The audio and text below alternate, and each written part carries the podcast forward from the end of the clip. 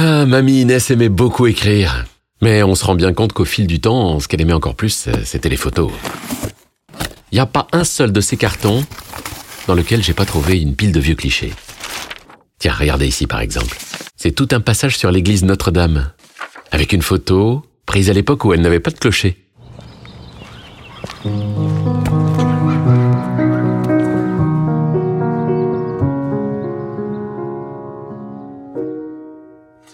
Église Notre-Dame de Terre-Noire.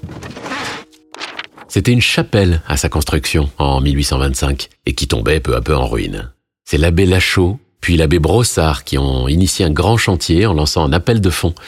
Les travaux ont commencé en 1897 devant l'ancien siège de la Compagnie des Forges, dont une partie des locaux est d'ailleurs affectée au presbytère. Et malheureusement, l'argent ne suffit pas pour terminer les travaux, et l'église restera pendant plusieurs années sans façade ni clocher. C'est seulement en 1928 que les travaux reprennent. Ah tiens, et ça, c'est une photo telle qu'on la connaît aujourd'hui, avec son grand clocher qui surplombe la place.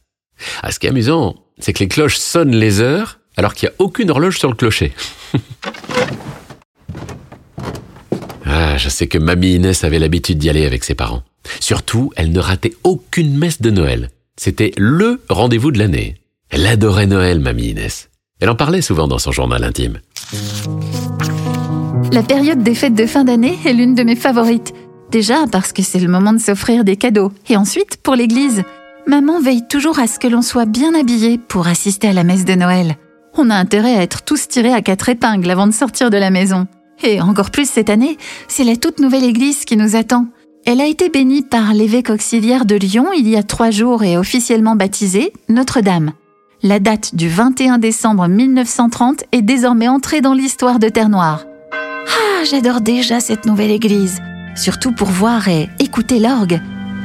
J'attends toujours avec impatience le moment où le musicien prend place et se met à faire résonner ce gigantesque instrument. Ça donne des frissons. Ouais, c'est vrai qu'il est magnifique cet orgue. Il est classé monument historique aujourd'hui.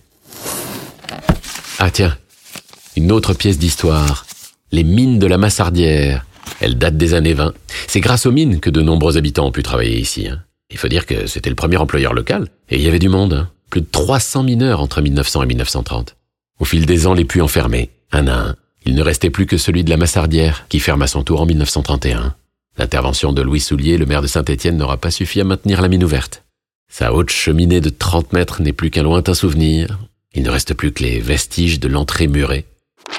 En parcourant les feuilles jaunies du journal intime de Mamie Inès, on sent bien que l'ambiance générale se met à changer après la fermeture du dernier puits, celui de la Massardière.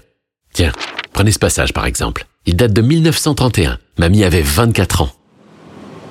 L'ambiance est particulière par ici depuis quelque temps. Avec la fermeture du puits de la Massardière, les habitants commencent à quitter Terre-Noire. Hum, j'ai l'impression que le centre se vide petit à petit. Il n'y a qu'à voir l'épicerie sur la grande place. Les clients font un peu moins la queue sur le trottoir le samedi. Papa et maman parlent souvent de la crise économique qui s'installe. Je crois en effet qu'elle commence à se ressentir ici. Heureusement, tout n'est pas terminé. De nombreuses entreprises se portent bien.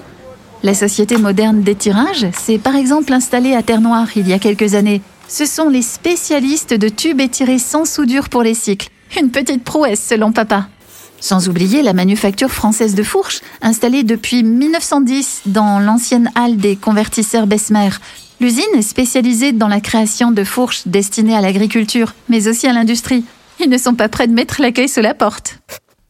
Ah, je la reconnais bien là, mamie Inès. Toujours optimiste. Et c'est qu'en plus, du changement, elle va pas tarder à en connaître.